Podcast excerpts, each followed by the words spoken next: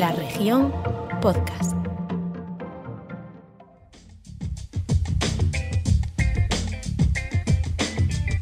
Pues vamos allá. Aquí arranca grada 988, grada 988. Ahora nos pondremos de acuerdo para ver cuál es el nombre definitivo de este podcast, de esta aventura en la que nos enfrascamos. No le podemos eh, garantizar, porque realmente no lo sabemos, cuál va a ser nuestro recorrido, hasta dónde y cómo vamos a llegar. Lo único que le podemos garantizar es que aquí estamos tres eh, aficionados al deporte con toda la ilusión del mundo de conseguir que este podcast, de que este huequecito para el deporte sea, pues eso, un momento en el que ustedes, en el que vosotros podáis eh, divertiros, entreteneros, informaros y también, claro que sí, interactuar con nosotros con el deporte como único protagonista. El deporte en general y el deporte urensano en particular, claro que sí, va a ser nuestro epicentro, sobre lo que más o menos girará, girarán nuestros eh, podcasts, pero lo que sí está claro es que lo vamos a iniciar con toda la ilusión del mundo. Aquí me acompañan, siempre me han aconsejado, y yo creo que lo he intentado siempre, rodearme de los mejores. Yo creo que en esta aventura voy bien pertrechado. Xavi Blanco, gracias por estar con nosotros. Hombre, muchas gracias a ti, sobre todo por la, por la valentía, e intentaremos no, no romper nada, ¿no? No sabemos, yo creo que no engañamos a nadie. No teníamos ni idea de dónde vamos. Esto es una aventura nueva, pero vamos con todas las ganas del mundo y, y hasta donde lleguemos, ¿no? Todas. Por cierto, ya que lo, lo, dijiste, a mí me gusta mucho como cuando éramos críos, ¿no? Que decir, oye, ¿cómo habéis quedado? Y si habíamos palmado siempre decíamos 8-8, grada 9-8-8. Así, galego, castelán. Eh. No voy a engañar a nadie, el nombre es tuyo. Hemos confiado en ti para este, eh, para este podcast. Lo traducimos es rápido. ¿eh? El 988 está claro más o menos por dónde va la, la señal, ¿no? Sí, pero me parece a mí, aparte el prefijo 988 tiene, tiene mucha fuerza, ¿no? Es de los pocos que, que se recuerdan eh, de toda España, ¿no? Decir, porque te pregunto, eh, prefijo de Albacete. Cri, cri. Eh, prefijo de Jaén. Ahora, prefijo de Urense es 988, ¿no? Me parece, me parece algo, algo bárbaro. Correcto. Javi Rey, gracias por estar con nosotros. Hola, ¿qué tal? ¿Tú tienes teléfono fijo para saber de prefijos o...? No, yo me... recordamos el 981 también. El 981. sí, sí, sobre todo hay un bar en Garito, en Coruña, famosísimo al lado del estadio, el 981. Yo creo que lo de los teléfonos fijos, ¿os acordáis cuando eran las ofertas de las compañías de, de internet, telefonía móvil, que te insistían mucho? Y llamadas ilimitadas con los teléfonos fijos. Yo creo que ya ni lo, ni lo nombran. Los teléfonos fijos están en, en vías de desaparición, ¿eh? Pero bueno, 988 como ahora, es como las matrículas, lo que perdimos con el tema de las matrículas. Exacto, pues no vamos a perder el... Y luego la grada, ¿no? Porque la grada, quiere decir, puede haber fútbol, pero sin grada no es lo mismo, ¿no? Se ha demostrado ahora con la pandemia que, que han jugado, o sea, parecía un entrenamiento. Se ha visto en la Copa de América la diferencia entre la Copa de América y, y la, la, Eurocopa, ¿no? O sea, la grada es, Sí. es la salsa. Yo invito, hoy, hoy publicamos una página en el diario La Región sobre eso, ¿no? sobre, sobre el regreso del, del público a los, a los campos de fútbol. También decía, ojo, es, es que las gradas no están llenas. Bueno, cuidado, tampoco lo estaban antes de la pandemia. ¿eh? Tampoco hay que aquí engañarnos. ¿eh? Pero es que, que haya público, mucho, poco o bastante, ya es el, el cambio radical. ¿no? Sí, y, y, también yo extraigo, se puede extraer otra lectura, ¿no? Si tú te fijas, ves el US, el US Open ahora, ves el fútbol inglés, ves el tal, y yo aluciné ayer con la imagen del fútbol español eh, manteniendo la, la, distancia de seguridad, ¿no? En estas vacaciones ha demostrado que los guiris van todos sin mascarilla uh -huh. y para mí que somos un ejemplo de cómo combatir una pandemia, ¿no? Y también un ejemplo de cómo se está eh, el protocolo de la vuelta al fútbol, ¿no? O sea, a mí me parecieron las imágenes eh, bastante bastante alentadoras. Nos va a dar pie a hablar después. Después hablaremos de cómo no, es que no vamos a ser nosotros menos. Eh, yo creo que es la noticia global en España, ese estadio Santiago Bernabéu, que yo me cuesta entender el por qué, pero todos los informativos, todos los medios de comunicación, horas y horas, páginas y páginas con el Santiago Bernabéu. Hablaremos de ello con un urensano que, que estuvo allí, eh, porque ayer jugaba ese Real Madrid-Celta de Vigo, para los despistados que estén escuchando, pero alguno habrá que tampoco sepa o, o, no tenga claro lo que, lo que pasó, si es que hay alguno en España. Y el periodista de la Radio Galega que estaba en ese estadio, voy a decir un privilegiado, porque lo fue, ¿no? Uno de los primeros que estuvo en ese nuevo Santiago Bernabéu, es el sano Roberto Carlos Carballo, después hablaremos con el periodista de la, de la Radio Galega. Y decía lo de los protocolos, Vinicius se lo saltó a la torera, yo no había visto nunca algo parecido. Yo tampoco, pero yo soy Vinicius y igual también lo hago, ¿no? Igual sigo. Ah, a mí lo que me sorprendió Vinicius que parase tan pronto. Porque cuando pegó el brinco dije, esta ya sigue. Llega ¿no? Dice, stop, parece, y, y se abraza parece, Bernabéu. Ah, ah, parece Forrest, Forrest Gump. Stop, Vinicius, stop, stop. Ahora, imaginaos desde el otro punto de vista, Javi. Es decir, porque Vinicius salta a la grada. Pero para un aficionado, ¿qué tiene que ser que tu ídolo, que uno de los, tus ídolos, vaya a abrazarte a ti? ¿Qué, ¿Qué puedes sentir ahí? A mí me gustó, la verdad. Sí, claro, porque la otra, la otra alternativa es que te haga un cantonay con un 43 en la cara, no es tan agradable, ¿no?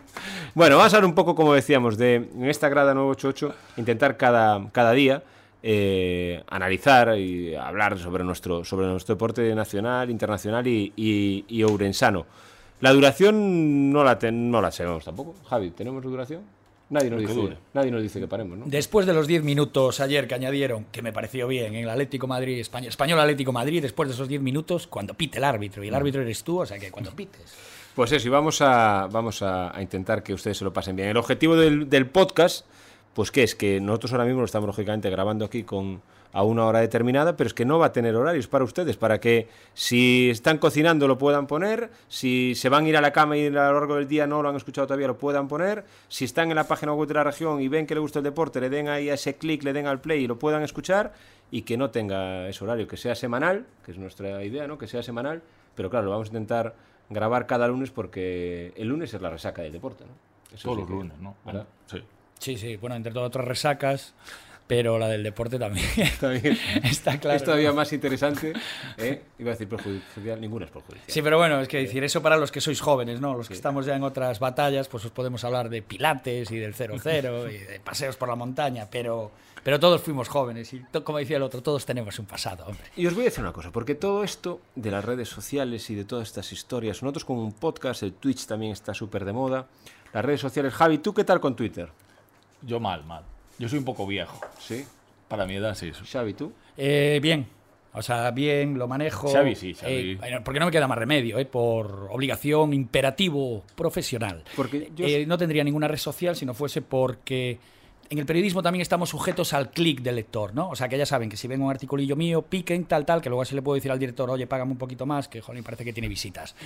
Eh, si no, no tendría redes sociales. Me parece que estamos alimentando a unos, a unos tipos sin alimentarnos nosotros, ¿no? Quiere decir, ¿qué sentido tiene subir miles de fotos a Instagram? Es para alimentar Instagram, porque es decir, si tú tuvieses una página web con muchísimas visitas, incluso le puedes sacar la panoja a Canon, a Fuji, a tal. Pero es decir, subirle fotos a Instagram... Yo os, voy para- a met- yo os voy a meter un aprieto. ¿Sois capaces de crear un Twitter de Grada 988 ahora mientras grabamos este programa? Eh, Mientras vamos hablando. Sí. Sí, sí, Javi, sí, hombre, Javi tiene ahí aparte, aparte ese Mac precioso, yo creo que sí. Pues no les voy a engañar, yo les voy a ir contando cuáles son los pasos que van siguiendo aquí mis compañeros, pero mientras vamos grabando este programa seguro que somos capaces de crear un Twitter de Grada 988 para que ustedes, para que vosotros podáis eh, interactuar con nosotros y nos manden, porque aquí no hay cortapisa, ¿eh? nos pueden criticar, aplaudir algunos poquitos, seguro que alguno hay, hombre, insultar yo creo que no sería recomendable, pero casi todo, ¿vale? no, no, pero este es como el, el que piensa que va a ser suplente, llega el entrenador y dice, oye, que vas a jugar. Y dice, pero si no me traje las botas. Que menuda aprieto nos acaba de poner. Hemos puesto un careto, menos mal que de momento esto no se graba. Grada no- O sea, no se graba, no se graba la imagen. Después le diremos cuál es el nombre del, del Twitter de Grada 988 y a ver qué le vamos, qué vamos consiguiendo. Y además, Javi, tú nos vas a traer cada lunes aquí una recomendación, ¿verdad? Para que la Sí. gente...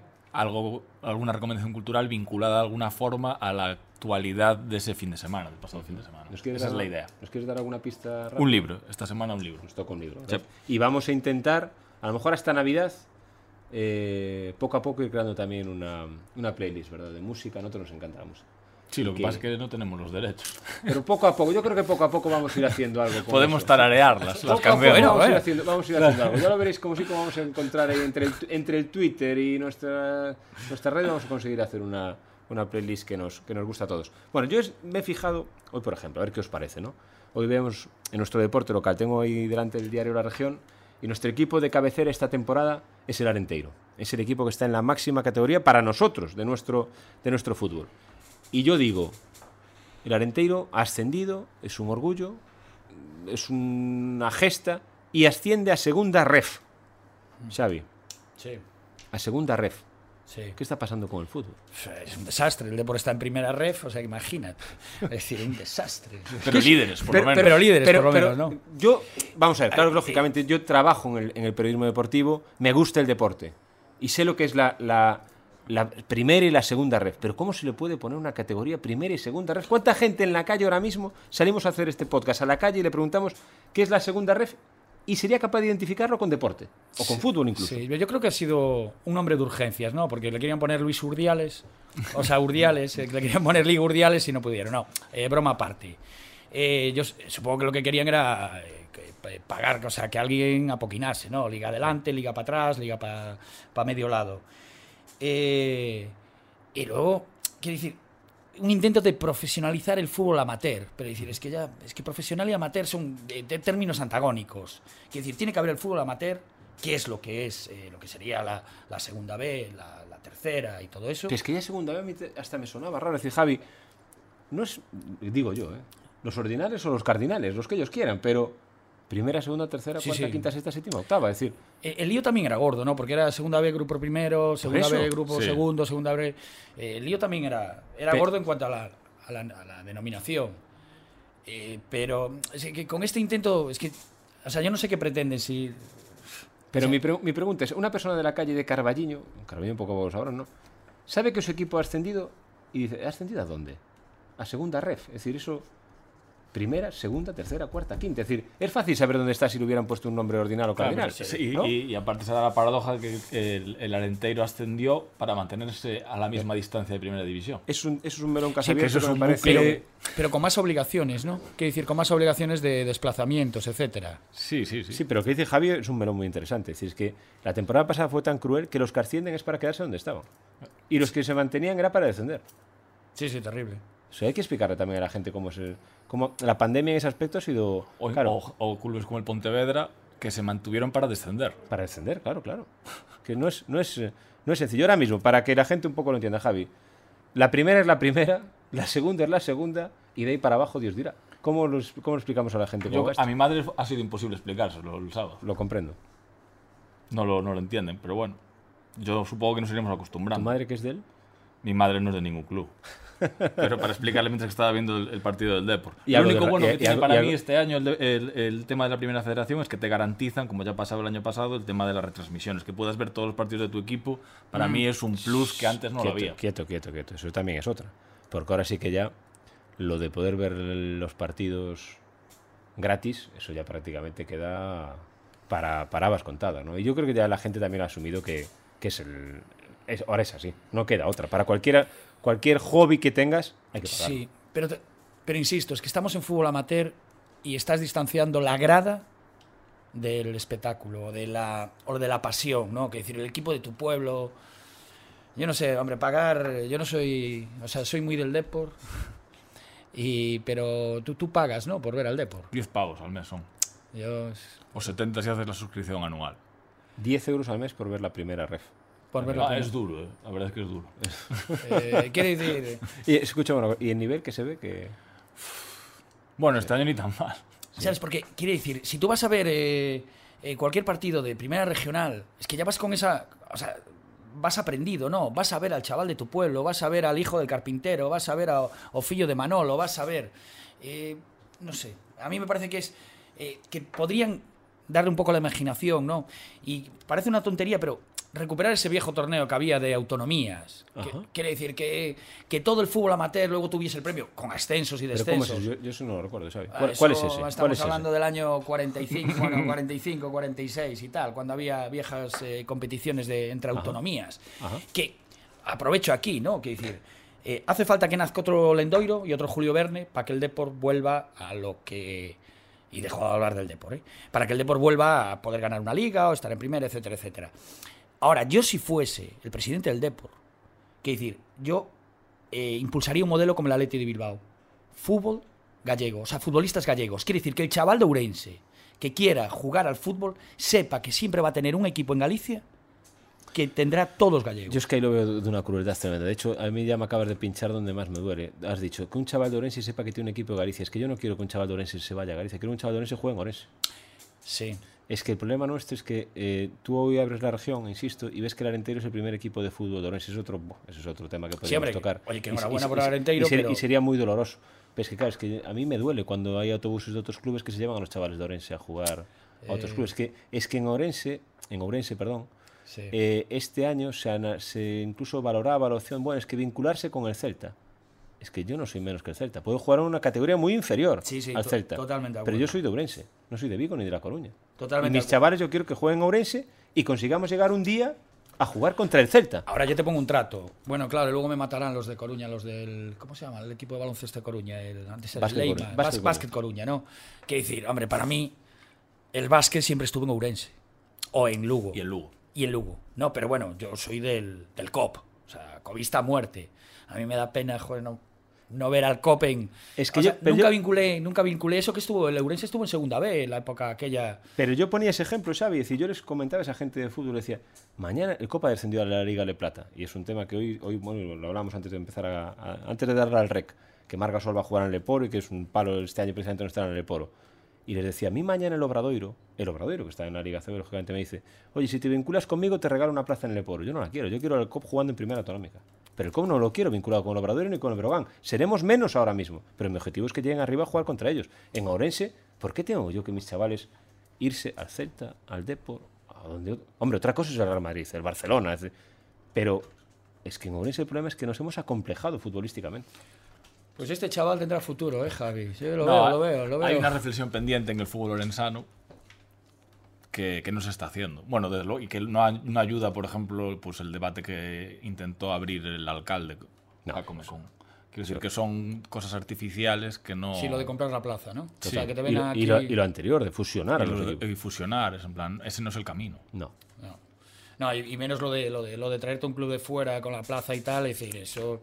Mira, no ¿de sé- ¿Quién te va? No, porque es que hablamos, o sea, muy bien, yo tengo 11 futbolistas, pero si no tengo grada, quiero decir, puedo tener cemento, pero el cemento no anima, y el cemento no te empuje, y el cemento no apoya. Si no tengo grada, y no tengo sentimiento, y no tengo pasión, no tengo nada. Mira, tengo- el, el fútbol, el deporte yo no creo en esos atajos. ¿eh? No creo, probablemente hemos un año una reestructuración y subes una categoría, otro año la bajes. Suerte o desgracia, de lo que te toque. En Carballiño, insisto una vez más, llegó a estar en, bueno, prácticamente a punto de desaparecer. Carballiño tiene su idiosincrasia futbolística. ¿Qué pasa? Que cuando antes existía mi club deportivo Ourense, que es el club de verdad, de mi club deportivo Ourense, la gente de Carballiño era del Arenteiro y a que le gustaba el fútbol, de club deportivo Ourense. Ahora, con esto que ha pasado, la gente de Carballiño ya solo es del Arenteiro. Y la gente de Rivadavia, pues ya solo será de los equipos de Rivadavia. Y la de Berín, de Berín. Y hemos perdido a Club Deportivo Orense.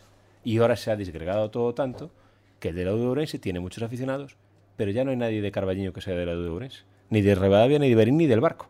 Entonces nos hemos cargado del fútbol. Y hay que asimilar que el fútbol orensano va a necesitar muchas generaciones. A lo mejor yo no vuelvo a ver a un Club Deportivo Orense en el fútbol profesional como lo tuve de líder de segunda. Pero habrá que empezar a construir poco a poco para que algún día eso ocurra. Y eso no, no se consigue fusionando las canteras con el Celta, fusionando los equipos con el Deportivo, o disgregando equipos o fusionando masas que no pegan una con otra. Habrá que tener paciencia, tranquilidad y ser constructivos, no hacer zancadillas, ayudar y saber que eso no se va, no se va a conseguir el año que viene. Y por supuesto no se va a conseguir comprando un equipo de Madrid que venga aquí a darnos las licencias. Sí, sí, está claro. Lo del fútbol en Ourense es realmente triste. Es más triste que lo de la segunda ref y primera ref, eh, Javier. Es bastante más. Sí. ¿Tú le ves algún tipo de, de salida a eso? A corto plazo, Orense tiene mala pinta en, en- en fútbol. Muy mala, muy mala. Y mira que yo he sido siempre crítico con lo del fútbol de la tele, pero ahora mismo no nos queda más que fútbol de fútbol de footers.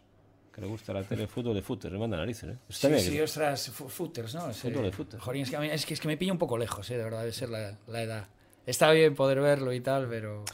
Bueno, eh, Javi, tú nos vas a traer recomendaciones cada Sí. semana, ¿verdad? Tú nos vas a traer un libro, nos vas a traer películas, nos vas a traer Una serie. una serie, ¿no? Una serie. Pero antes, eh, vamos a seguir un poco hablando de fútbol, porque Javi, ¿tú qué nos vas a traer? ¿Tú qué nos vas a aportar a, a este podcast? Eh, Xavi. Yo, yo lo que me pidas. A mí me han dicho que venga aquí a hablar de mi libro, de lo mío, de lo que quiera. Entonces, Para que la gente sepa un poco, yo digo, me rodeo de los mejores. Y yo, claro, yo los conozco y sé, y sé quiénes son, ¿no? de lo que son capaces, ¿no? Y a, y a Javi Rey, pues, si tienen, eh, a lo mejor le ponemos algún enlace de vez en cuando para que lo lean y se van a dar cuenta de quién estamos hablando. Y de Xavi Blanco, pues, yo lo que le he pedido, y para yo no tener ni que presentarlo, es que cada podcast él nos cuenta alguna anécdota que tenga en su zurrón, en su historia periodística, y se van a dar cuenta de quién es eh, Xavi Blanco. Al margen del deporte también, pero en este caso lo vamos a circuns- circunscribir perdón, al mundo deportivo. Cuéntanos tu primera anécdota que nos vas a contar en este Grada 988 1.0, que es el, el de hoy. pues, pues bueno, eh, como, como bien, como excelentemente decías, eh, iré salpicando anécdotas, ¿no? Es decir, eh, trabajé en Vigo, coordiné deportes, o sea, hice crónicas del Celta.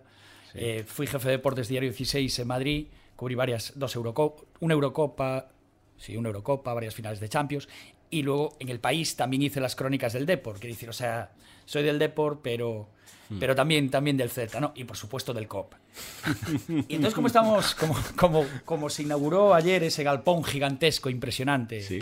Porque ahora llamarle estadio de momento, bueno, estadio sí es, ¿no? Pero es un galpón Y magnífico. 540 millones de euros. Yo voy, a ser muy, yo voy a ser muy crítico. Y el plano que se veía en la televisión, yo hablaba con un compañero de la regencia, es Valdebebas otra vez. Claro, Sí, porque se sí, veía es- justo lo de abajo, parecía Valdebebas. Luego, claro, tirabas para arriba otra Claro, es historia, que- ¿no? Pero. Es que, eh, claro, es que sin acabar, es que el, ¿Verdad? el mozo sin acabar, de momento no pinta, bueno, pinta, es un galpón, Sí. O sea, con su herraje y todo eso. Sí. Eh, porque luego ves eh, la imagen de, de San Mamés Oh. y dices, desde ver, arriba, iluminado. San y dices- Mamés es impresionante. y es y- impresionante, Y, el- y el dice. Wanda Metropolitano. Y el Wanda, sí, es el Wanda, Lo que pasa es que a mí el Wanda ya solo por el nombre, ya el Wanda. el metropolitano, ¿no? El Metropolitano, Wanda- el Sí, es que es la metropolitano. peineta. es A mí la- lo que me gusta, por ejemplo, de, de- Yo estuve en Samamés, en el nuevo, es donde está.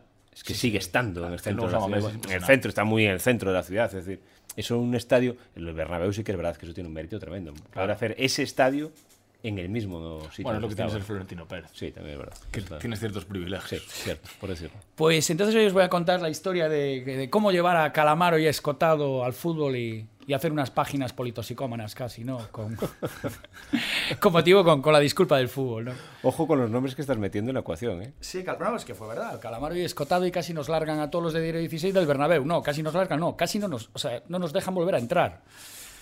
Pues esto fue yo creo que la... igual, me des- igual me equivoco, creo que no. Fue una temporada 99-2000.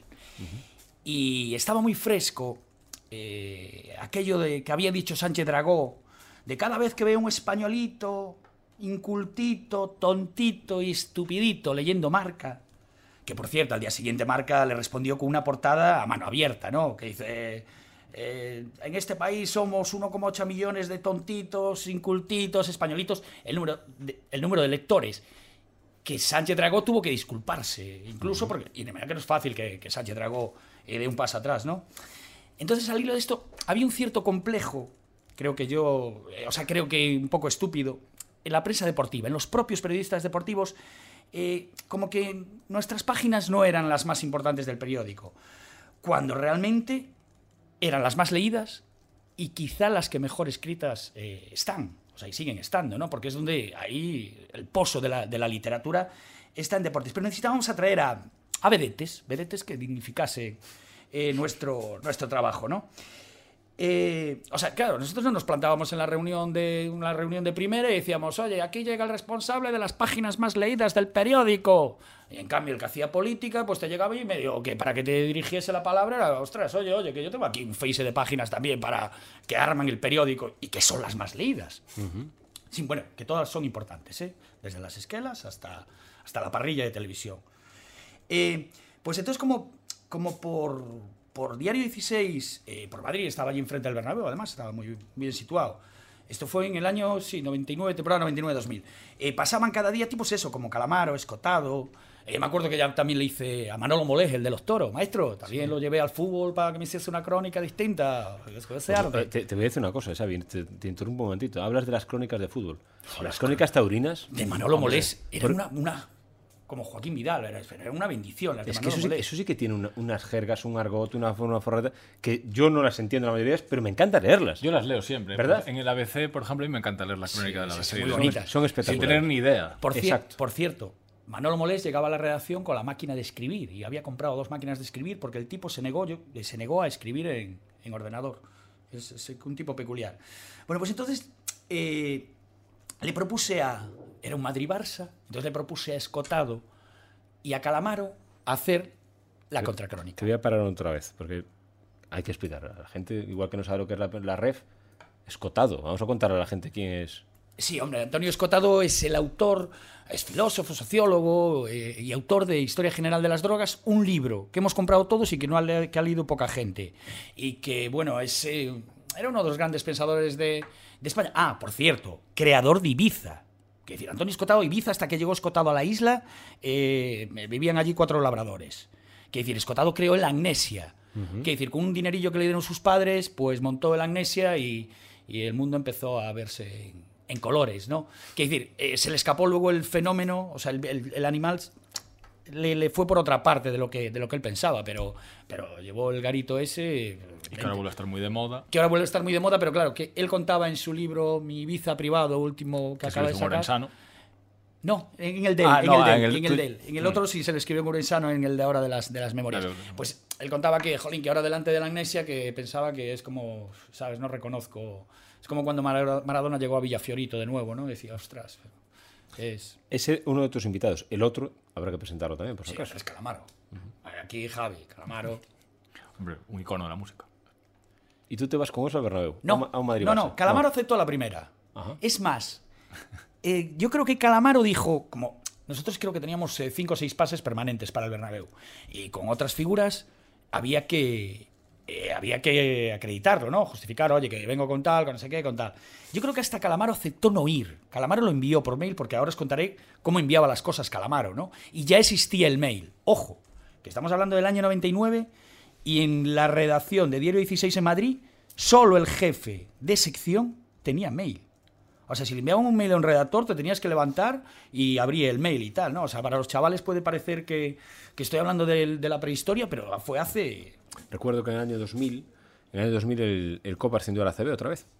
Y mira lo que estás hablando tú. ¿eh? Nosotros para hacer el uno por uno de las previas, por ejemplo, venía el Unicaja, y para hacer el uno por uno del Unicaja y que la gente viera las caras de los jugadores, cogíamos la guía que editaba marca de la Liga CB y nuestro fotógrafo le sacaba una foto a las fotos. Entonces le sacaba una foto a la foto de la cara y podías publicar tú tus propias fotos de cara de los jugadores. En el año 2000. En el año de lo que estamos hablando. ¿eh? Cambio de siglo.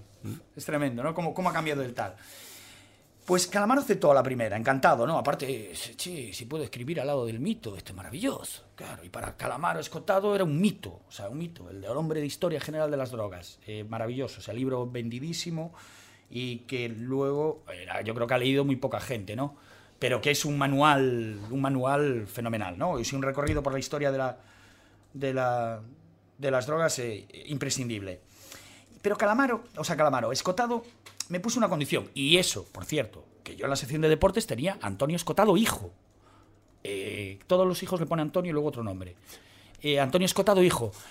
A Jorge Escotado, perdón, que era Jorge, a Jorge Escotado. Lo tenía en la de becario. Sí, bueno, becario ya tal.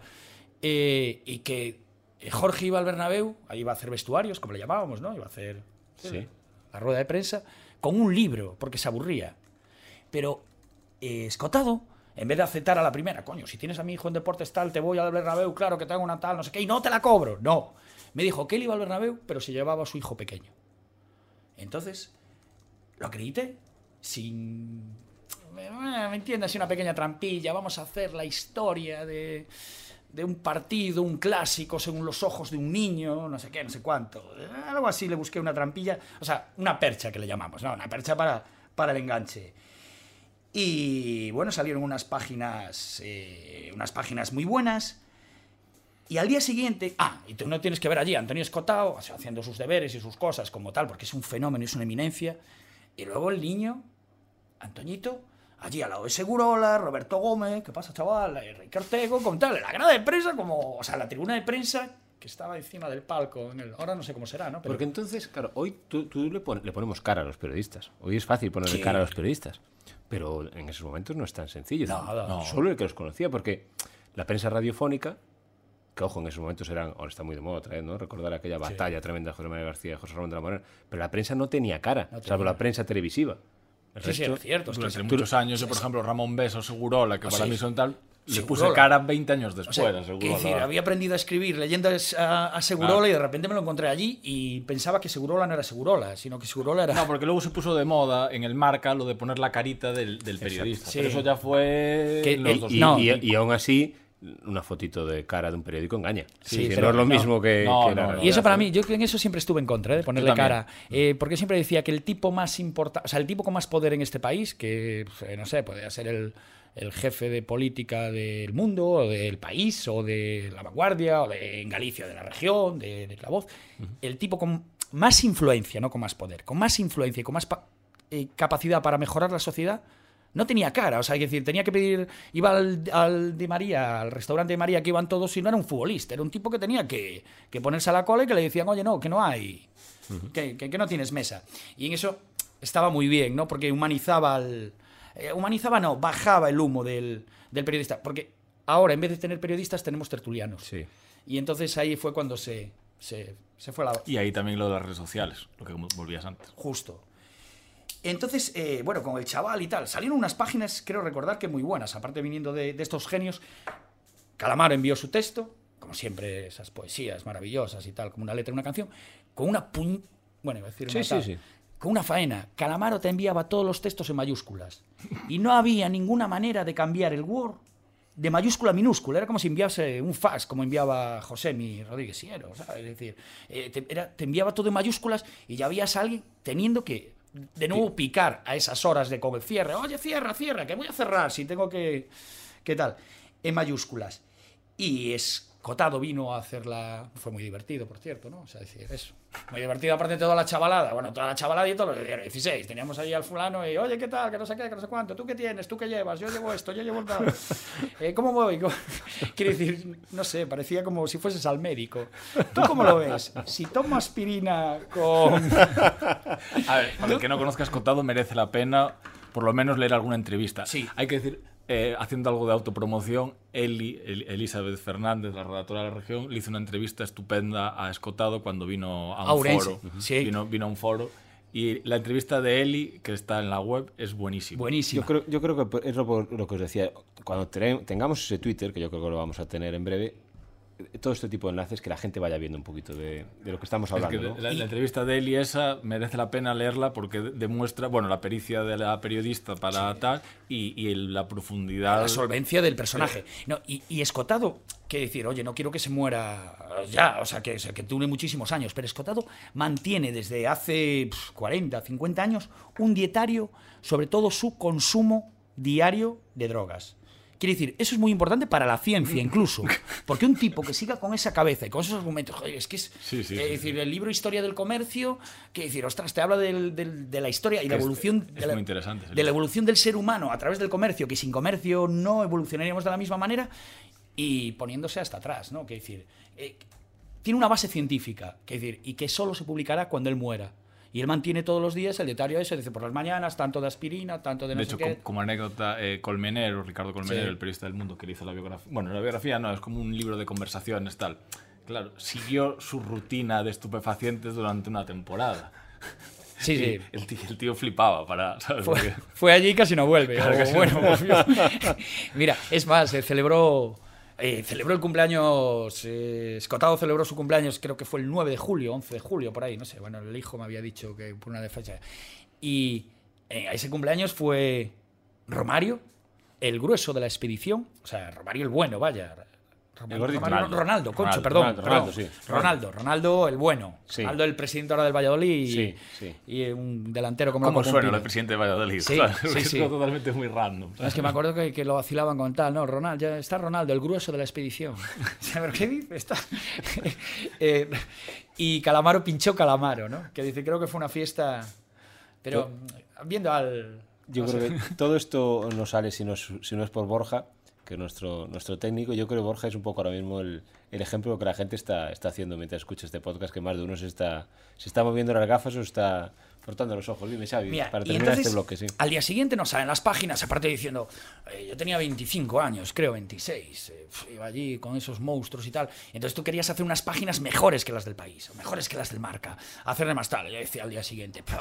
O sea, mi crónica, que bueno, mi crónica podían pasarse, ¿no? Pero claro, oye, voy a ir por delante para dar el resultado. O sea, decir, por lo menos para que, se- para que sepan el resultado que han metido y la ficha, ¿no? Quiero decir, de mi página igual se podía leer la ficha si no me equivo- creo que no me equivoqué. ¿no? Bueno, y luego estaba Escotado y Calamaro. Eh, entonces yo decía, bueno, aquí, entonces llaman al día siguiente del Real Madrid. Llaman del Madrid y nosotros eh, ya nos llevábamos un poco mal con Lorenzo Sanz. Ostras, que ayer, por cierto, eh, hicieron el homenaje, que fue una de las víctimas del, del COVID, ¿no? Un presidente que, que, bueno, nos denunció, o sea, a mí me denunció Sanz, le ganamos, ¿no? Por publicar Rossetti aquello de que se llevó 3 millones de pesetas de la caja para jugar una partida con... Con Onieva. No, con, no, con Gil, con Gil. con con que le llevaba Dos el dinero grandes. teóricamente desde la caja, sí. Dos grandes, sí, sí. Él, o sea, que, que no decir que no lo haya robado, sino que a las 3 de la mañana, ne- a las tal, necesito el dinero y tal. Que le ganamos el juicio, ¿Podríamos, podríamos contar un día algo así de taquillas aquí en Orense, fútbol y bolsas de dinero. que- Oh, eso es interesantísimo. Sí, que sí. Sanz, por cierto, era un tipo. eh, es súper simpático, súper, súper simpático. A mí Sanz me, me gustaba. Aparte tenía esa cara de, no sé, o sea, pinta, bueno, era otro fútbol. De, Era otro fútbol. Era otro fútbol. Y, ¿no? y- y- y generoso, en el equipo de baloncesto puso a jugar a su hijo, que casi no sabía votar. Sí, hombre, y Pero- en el de fútbol al otro. Bueno, pero al menos le daba el balón. Bueno, sí. Sí. Sí. Sí, digamos que sí. Era un buen padre, era un buen padre. Joder, ¿qué voy a hacer por el hijo? Es Sí, que si sí, el hijo tal cosa. Pues eh, no nos. O sea, quiero decir, nosotros no nos llevábamos muy bien, pero sí nos teníamos cierto cariño, eh, porque el. eh, o sea, porque Sanz había tumbado a, a Mendoza. Y Mendoza y el dueño, el editor del periódico de Diario 16, pues se llamaban primos. Entonces, claro, ya no nos llevábamos bien. Quiero decir, si le puedes. eh, si puedes no, no meter a Sanz, eh, no metas a Sanz. Pero claro, al día siguiente me llaman de prensa del Madrid. Creo que era la hija de Santi Esteban, creo que era. Y claro, tú llamas y dices, joder, van a felicitar. Que dices, oye, menuda genialidad, tío, ostras, escotado en una página, eh, Calamaro en la otra, esto es música, esto es poesía. Joder, que nos querían retirar las acreditaciones. Claro, decían que cómo se me ocurría haber metido un niño de siete años, siete, ocho tendría, en el palco de prensa del, del Bernabéu. Menos mal que la segunda de deportes era Patricia Amaro, eh, grandísima periodista e hija de Amancio Amaro. Ese siete, sí, era el siete creo, ¿no? Amaro. En el, ah, sí, estaba pensando Gento, Gento sería el 11. Bueno, es el mítico, mítico futbolista coruñés y que triunfó en el Madrid, Amancio Amaro Varela. Y era Patricia. Y claro, quieras o no, por los servicios prestados por el padre, eh, consiguió apaciguar, apaciguar todo y mantuvimos las, las acreditaciones anuales que nos querían largar, de, largar del, del Bernabéu. Es que a veces también, lo que acaba de decir también Javier es muy importante. Las páginas que tú crees que, que, que le van a encantar a la gente y no son para todos los públicos, no digo en este aspecto. Sí, pero, sí. pero que a veces cuesta que, que la gente no saborea, no valora el, el esfuerzo que le lleva a un periodista, no trabajar ese tipo de Sí, claro, y que ¿no? estás, eh, quiere decir, en defensa, que, o sea, tú que estás en primera línea, en primera, primera línea, ¿no? Porque yo estoy ya refugiado ahí en la columna de opinión, que es, es como estar en el ático, ¿no? Viendo qué pasa abajo, por la calle. Eh, decir, la de horas que se pasa un periodista, un responsable, una sección como tú, eh, pensando las páginas que van a salir al día siguiente, ¿no? No es que el, el titular, el tal, sino la de horas que hay detrás y el que intentas que quede bonito, que visualmente, la estética, el- la maqueta, el detallito, y aquí me opina este, y por qué, porque este es el primo de tal y, y su hermano lo conoció. O sea, es decir, detrás hay un trabajo enorme que es que con lo de las redes sociales y tal, eh, eh, no, no no se valora más, ¿no? Se valora más la, el, el comentario ácido, el comentario amargo de una red social que decir que todo el trabajo que hay detrás para plasmar en, en unas páginas lo... Totalmente, totalmente. Como, como, en este, como en este podcast, ¿no? Que ahora también está nuestro compañero ahí, Borja, ¿verdad? Que le va a dar forma para que después todo esto tenga, tenga pues eso, un... Que quede bonito, ¿no? No, que, él es el imprescindible. que quede bonito. Oye, que hablamos al principio, lo decíamos, que aparte me llevamos ya 40 minutos, ¿no, Borja? Ok. 40 minutos. 40 minutos de programa se dice pronto, Javi. Esto, ¿eh? Eh, di- dijimos una hora, vamos a ver hasta dónde. Veremos hasta dónde llegamos. Decíamos al principio del programa que estamos hablando del Santiago Bernabéu, tu anécdota, Xavi, era con el Santiago Bernabéu. Y que ayer en el Santiago Bernabéu, porque esto, insisto, lo estamos grabando, son ahora mismo, no, ni trampa ni cartón, las 12, las 12 del mediodía. de Este lunes, ayer en el Santiago Bernabéu, Real Madrid-Celta de Vigo, victoria al final del, del, del Real Madrid, se adelantó el Celta y quien cantaba el primer gol, el primer gol en la historia de este nuevo Santiago Bernabéu, lo escuchamos, era un periodista ourensano. Miguel Gutiérrez, arriba, presión do Celta, case rouba a Brais, quedou malón dividido, loita Santi Mina, podese facer Coqueiro, Mina, Mina con aspas, Mina, Mina, Mina, Mina, Mina, gol,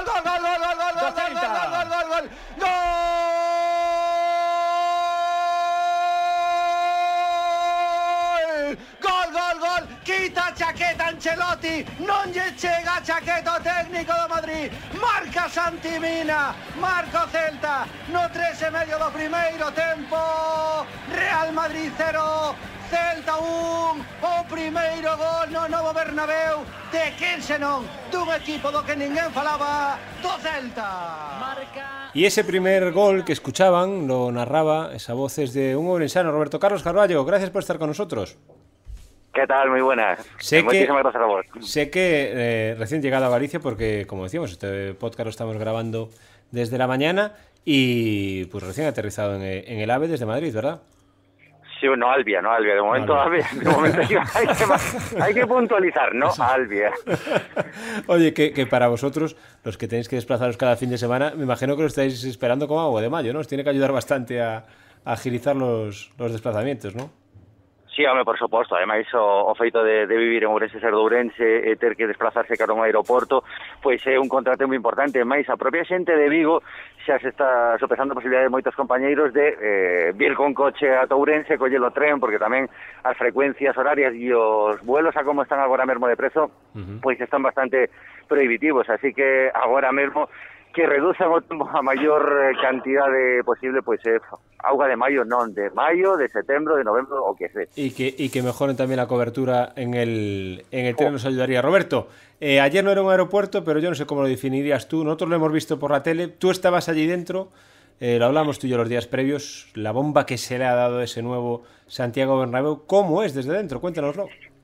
Pois, primeiro, como dixía un compañero meu, eh, de novo Santiago Bernabéu nada porque está no mesmo sitio. Ao final é o mesmo Bernabéu. Que pasa? Sorprendentemente, por dentro está moito mellor eh, que estaba antes canto organización, sobre todo, porque a pesar de estar en obras, de estar en precario, por dentro, pois, non sei se foi a sensación miña, pero ata se circulaba mellor, hasta estaba mellor organizado, hasta incluso agora eh, hai máis facilidades para entrar, tamén hai que apuntar, onte non había nin 20.000 persoas e iso facilitaba todo, pero por dentro a cousa está bastante ben. Por mm. fora, pois é como cando vas aos Xogos Olímpicos ou a unha competición de 3.000 obstáculos. Iso é todo improvisación. E máis, eh, podemos contar que tan pronto rematar o partido, eh, estaban operarios xa colocando outra vez o balado perimetral alrededor do Santiago Bernabéu. Estaban recolocando outra vez o, o balado que o domingo pola mañá tiveran que, que quitar. Así que foi a prisa e correndo todo.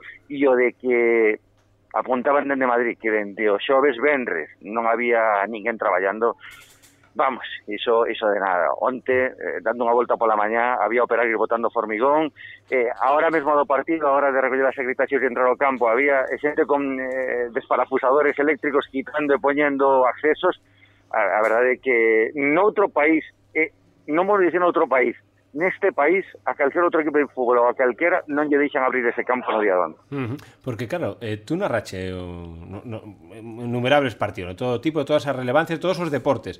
Pero claro, penso, non sei se algunha vez narrache un partido no que o, o protagonista non fora o xogo en sí, senón o escenario do xogo.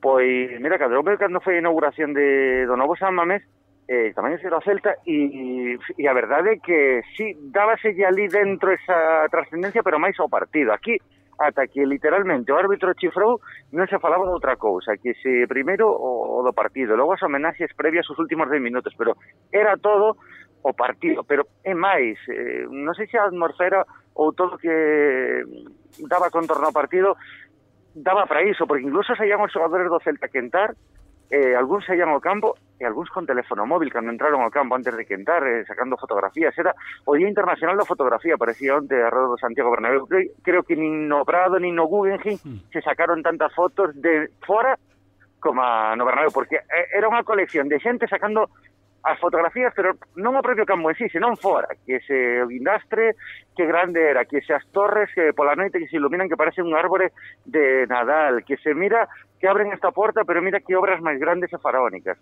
Por fora, vamos, foi onte o Día Internacional da Fotografía Exterior. Eu digo, chon, sou un pouco el teu voche presentar a, a Xavi e a Javi Rey que están aquí con, con nós. Eu onte falaba con un compañero teu, con, con Jorge Paz, e que me entenda a xente, pero un pouco de, de paletismo de alguma maneira, decir, vale, é un campo de fútbol, é unha obra, vai quedar de maravilla, pero é un vai quedar, é dicir, que onte vía por televisión eso, sí, vale, a obra ten moito mérito, pero non pasa de aí. É o que dice Roberto, non, Xavi, Javi. Eu creo que, eh, Roberto, seguro que é o día soñado de, de Florentino, non? Cemento que pago eu, o sea, o de Pérez Varela, e Fraga, non? Mételle, largalle, largalle cemento e... Pero digo vos unha cousa, o mérito de Florentino a empresa de construcción é facer o que fixeron en 15 días, sobre todo o do céspede. O do céspede, por dentro, é espectacular, é dicir, que en 15 días prácticamente non houbera nada. E un céspede, Conte aguantou toda a vida por haber, dous días de o partido donte, logo estaban o remate do partido operarios con eh, calefactores, con cortacéspedes, pasando aí a, a erva, espectacular eh, o traballo que fixeron en 15 días. Outra cousa é como fixeron, cando fixeron, eh, como van seguir facendo, porque foi abrilo porque había que abrilo, eh, punto, porque é eh, máis, as obras calculan que se van eh, que van ter remate con, en, en decembro en, dece, ¿no? Sí, decembro de 2022 coincidindo co, seten, co 75 aniversario da inauguración do Santiago Bernabéu. Pero, pero digo unha cousa, Roberto, tú estuveche precisamente por, sí, por sí. eso falamos contigo. Onte moi ben, vale, vale, o estreno, todos están pendientes, pero é un esforzo como tú estabas contando. Minutos antes estáse traballando, segundos despois estáse traballando. Vale, está moi ben. Sí, sí, no, mira, sí. Eh, un exemplo, estábamos para entrar na, no, no propio estadio, eh, chegou un operario na, na propia entrada de de, de, de acreditacións de prensa, o carón había como unha especie de rampa para discapacitados cun eh, pequeno aplique de, de metal. Pois, como non debía haber discapacitados que entraban por ali, chegou un operario ao noso lado cun descorafusador eléctrico quitando a parte metálica da rampa ali. Eh, vamos, eh, eh, logo, eh, só deixaban entrar a determinados operarios para facer eh, obras de mantemento pero durante o propio partido, pero todo fora, por dentro prácticamente estaba intocado Eh, estaba intocable. Eh, por fora sí, por fora sí que había operarios traballando e adesentando todo incluso a, a dúas horas do, do inicio do partido. Claro, pero é que digo, o primeiro día fainos a todos moita gracia, pero como vai ser eso todos os partidos de Liga, porque o Real Madrid aparte non é como un equipo o resto de, de, de España que xoga un cada 15 días, o Real Madrid xoga todas as semanas, senón é Liga, sen a Champions. Mm, xa, mm, aí, aí gostaríame abrir outro debate, porque un debate que onte quedou eh, un pouco, nun segundo plano quedou escurecido, porque Eh, non está pasando só en Madrid, está pasando en máis lados. Mm, mm, imagino que a nivel de Ourense, a nivel de Vigo tamén pasa eh, nos partidos de todas as categorías. E que a xente aínda reticente ir ao fútbol, porque onte sí. estaba, eh, me parece que foron 22.500 espectadores. Durante a semana, como ben dixas, co envoltorio que había, coa publicidade, a todo bombo, eu contaba, non vai haber entradas, en, do, en dous días acaban esas entradas, bueno. 19.900 espectadores no día onte, non chegaron nin os 22.500 que podía haber. Iso dá moito que pensar. O Madrid non, xa non enche nin os 22.000. O Barça eh, quedan entradas a venda. Eh, que ir en Vigo, onde hai 2-3.000 entradas que sempre quedan. Eh, en Ourense, no campo do Couto, tiña pasado igual, de poñer mil entradas ou... Eh, aquí estamos falando a xente amplía foros en España igual, amplíanse a foros, pero por moito que se amplíen, a xente non vai ao fútbol de momento. Roberto, dixo novo principio do, do programa eh, en Espiñedo, decía, hoxe escribino na, na región, non?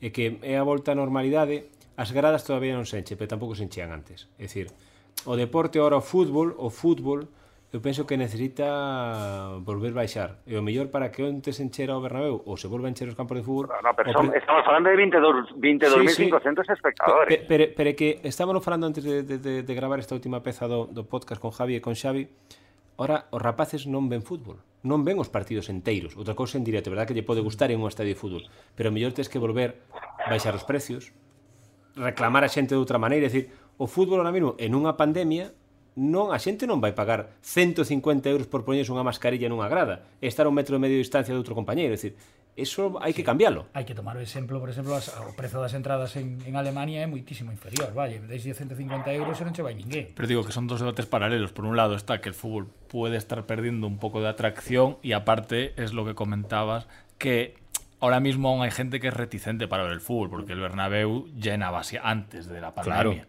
y el Camp Nou también. Claro.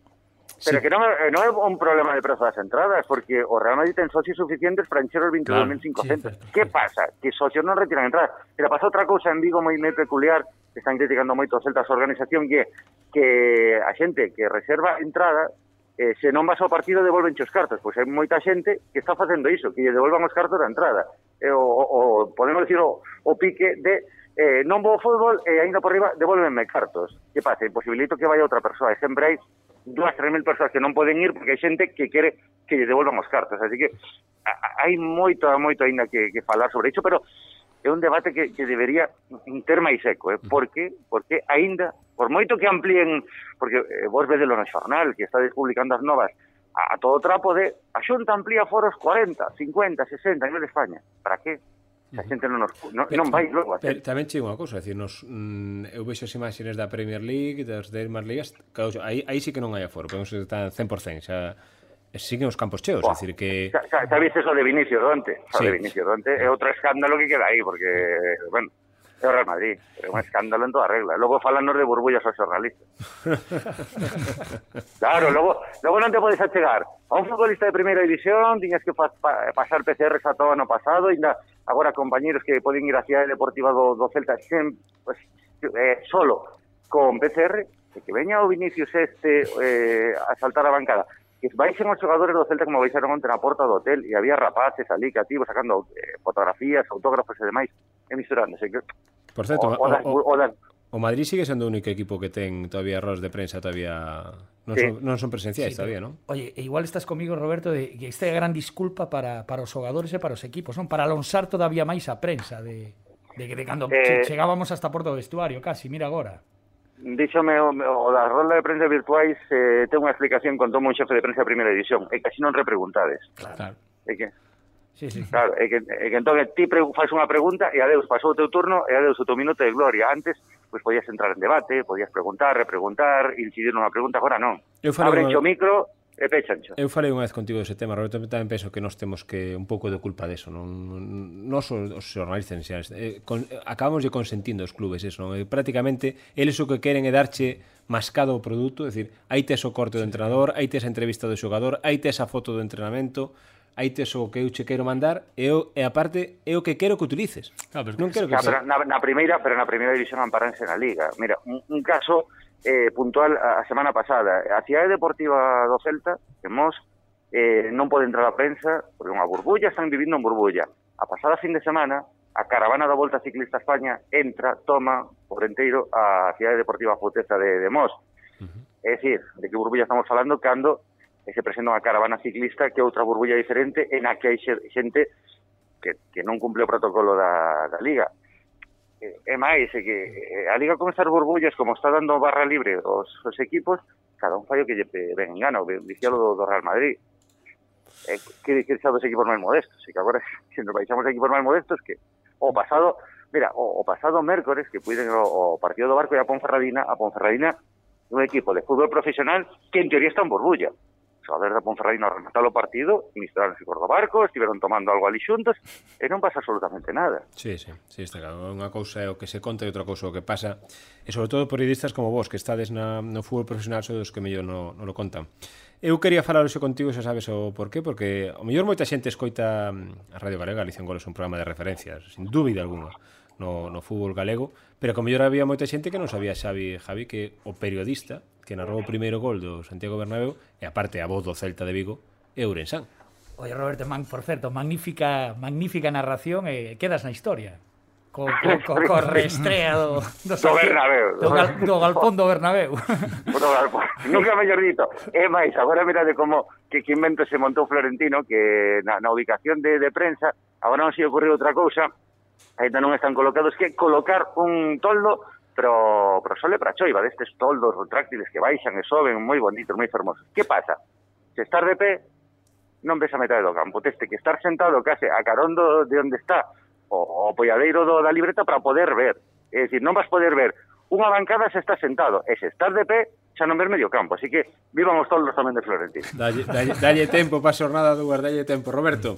Que moitas gracias, aparte sei que hoxe uh, te eche paciencia para poder entrar con nos aquí neste, neste podcast que te escoitamos eh, cada fin de semana, lóxicamente en, en Galicia en Goles, que non era polo traballo que, que facedes e que, que moitas gracias, vale, Roberto?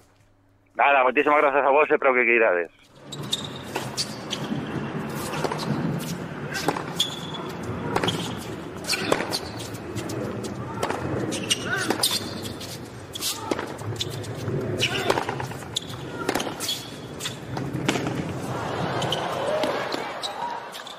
Pues fútbol, eh, Santiago Bernabéu, Real Madrid, anécdotas. Ya en esta recta final del podcast yo quería hablar también un poquito de tenis porque yo creo que todas las noticias del fin de semana, de la semana en general, bueno, de las dos últimas semanas, que es lo que suele durar un, torneo de, de Grand Slam, era ese US Open en el que primero Novak Djokovic se jugaba ese reto, ¿no? De ser el único que ganar el Super Grand Slam, ganarlo absolutamente todo, sobre esos 21 títulos, ser el tenista con más títulos de la historia y no podía porque caía en la final contra Daniel Medvedev, aparte caía con claridad en la final, un año en el que él aspiraba a la Super Corona y al final se quedó sin los Juegos Olímpicos y sin el US Open y sin el récord y sin el récord de títulos de mundial, aunque para desgracia de Nadal yo creo que le queda a Djokovic todavía más cuerda que a que a Federer. Nadal y tarde o temprano que Djokovic sumará ese ese gran slam que le faltaba. Y además hemos estado un poquito los que nos gusta el tenis. Xavi, Javi, ¿vosotros os gusta el tenis? ¿sí? Muchísimo. Sois mucho de tenis también, ¿no?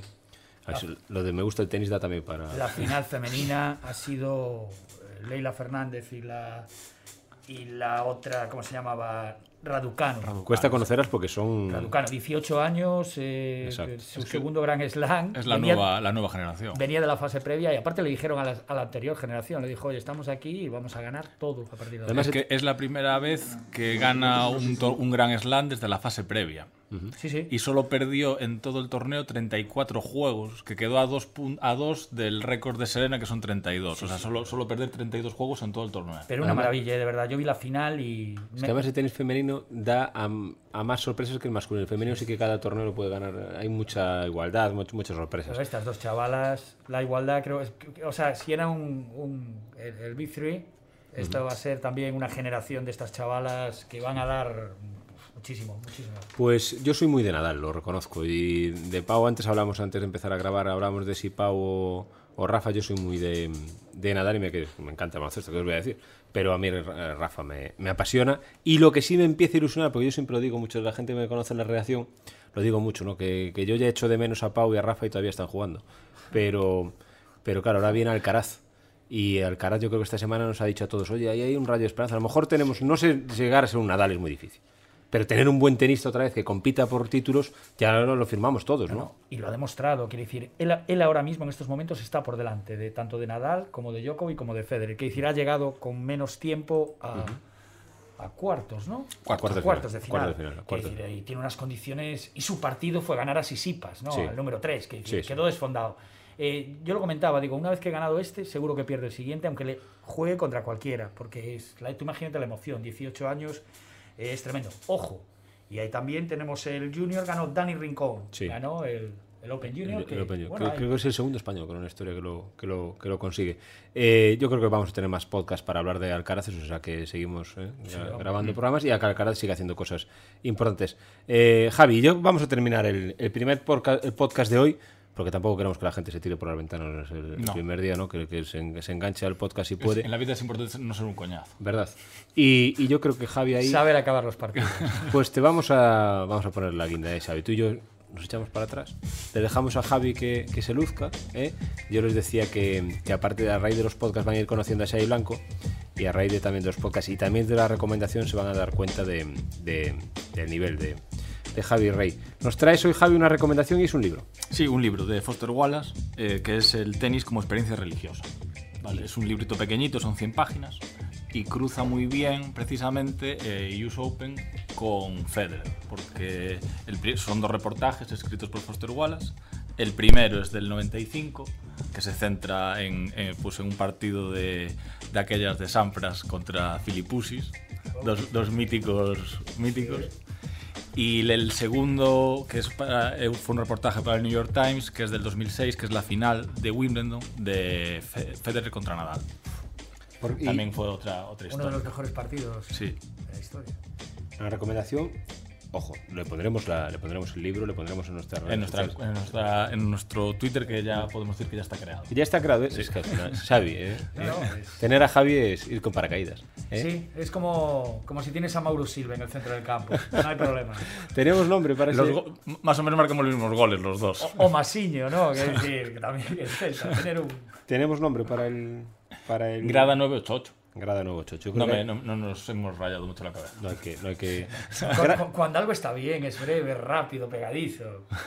Grada nuevo chocho. Ahí van a ver eh, esa recomendación de, de Javi. ¿La recordamos, Javi, si te parece? Sí, el tenis como experiencia religiosa, de verdad, es pues para las personas que les gusta el tenis, eh, mola, es un libro que mola. Eh, para mí es el mejor homenaje que se le ha hecho a Federer. Eh, Foster Wallace, que para quien no lo conozca, fue el mejor escritor de su generación, Sí. posiblemente el mejor cuentista de su generación, y yo puedo decir también que para mí es el mejor cronista de su generación, porque él, bueno, pues hacía reportajes para revistas, periódicos, tiene un libro muy bueno que es algo, algo supuestamente divertido que nunca volveré a hacer, que lo mandan de crucero, creo que la Rolling Stone. Entonces, bueno, pues el tipo va hablando eh, con su particular manera de ver la vida, pues es descacharrante. Y aquí, so- sobre todo el segundo, el segundo reportaje, a él, por supuesto, le, le fascinaba Federer. Sí, no, y lo que me, a mí me ha sorprendido que no conocía el libro, que jugó al tenis. Jugó al tenis, sí. Hay un poco de leyenda urbana. eh, bueno, él, él, él mismo que generó esa leyenda urbana, decía que él era muy bueno eh, Ah. de junior. Parece ser que no era tan bueno. O sea, llegó a ser el número dos de su estado. eh, Pero ¿quién lo va a negar? Claro, pero Bueno, bueno, oye, eso nos pasó a todos. ¿eh? Claro. Yo jugué en las categorías inferiores del Depor y iba para figuras. Claro, pues sí, él, él iba un poco, él decía que iba para figura del tenis. Realmente di- dicen luego que le gustaba más fumar porros. Con escotado. Con escotado y calamaro. Pero de verdad que este libro eh, es muy bonito. A ver, eh, él se suicidó a los 25 meses después de. A los dos años de escribir este tal, se suicidó en, en 2008. Pero en 2006 dejó un reportaje muy bonito sobre el partido este de Federer contra Nadal. Y. mm, hablando de, pues eso, del tenista suizo, eh, inventó un concepto, dice, momentos Federer. Eh, se trata de una serie de ocasiones en las que estás viendo jugar al joven suizo, de aquella era joven suizo, y se te queda la boca abierta y se te abren los ojos como platos, y empiezas a hacer ruidos que provocan que venga corriendo tu cónyuge de la otra habitación para ver si estás bien. Los momentos Federer resultan más intensos si has jugado bastante al tenis como para entender la imposibilidad de lo que acabas de verle hacer. Entonces, bueno, eh, es- está muy bien. Es que yo creo que Federer, tú eres muy de Federer. Yo, digo, soy muy de muy de nada, tú eres muy de Federer. Hemos visto alguna cena Yo reacción, no, he, ¿verdad? yo, ¿Eh? yo no he jugado nada al tenis, no como Foster Wallace, pero... Ni como Joaquín. Ni como Joaquín. Sí. Sí, yo soy más de, Joaquín- de la escuela de Joaquín. Sí, yo no he jugado al tenis tampoco, pero en este US Open, que me ha parecido maravilloso, eché de menos la fuerza de Nadal. De y Rafa, los claro. golpes eh, De Rafa, claro. de Rafa increíbles, ¿no? esa, esa fuerza y, y ese Mira, agarre. mira, y por supuesto que yo no me gustaba nada Djokovic, eh, me descubro, me levanto y digo, este tipo Claro. es muy grande, muy grande. Es que vosotros, esta es una recomendación. Yo recomiendo también un, un documental de Netflix, se llama Punto de Break, y juega precisamente con esa rotura. Y habla de un tenista que se llama Marty Fish. Los que realmente entienden de tenis, se gusta el tenis, sabrán quién fue Marty Fish. Fue un buen tenista, pero de segundo o tercer nivel, que llegó a ganar eh, grandes torneos internacionales y que él en su documental cuenta ¿no? que él estaba siempre a la sombra de Andy Roddick. Andy Roddick era la esperanza del tenis norteamericano para encontrar otro Sampras, otro Agassi, y que, y que claro, Roddick consigue ganar su primer gran torneo y en ese momento aparece Roger Federer. Y dice eh, Roddick que eso no, es el, eso no fue el mayor de los problemas. El problema es que justo después apareció Rafa Nadal.